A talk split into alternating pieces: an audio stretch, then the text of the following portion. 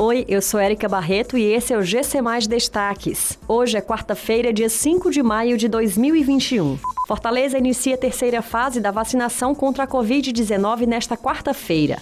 A Arena Castelão terá nova rodada dupla com o final da Copa do Nordeste Clássico das Cores no próximo sábado.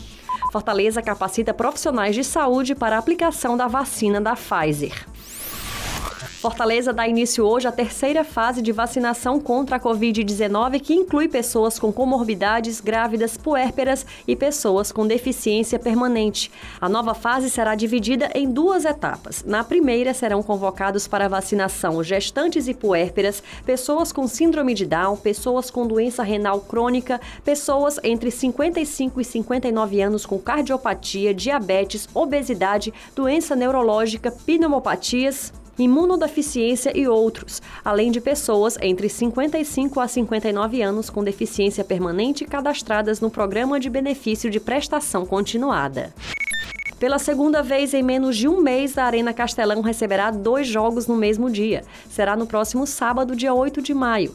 Se na vez passada os duelos envolveram as disputas das semifinais da Copa do Nordeste, desta vez as partidas envolvem duas competições distintas: a final do Nordestão e uma partida da segunda fase do Campeonato Cearense. Às 16 horas, Ceará e Bahia disputam o título de campeão do Nordeste. Três horas depois, às 21 horas, o Castelão recebe o clássico entre Fortaleza Fortaleza e Ferroviário, válido pela quarta rodada da segunda fase estadual.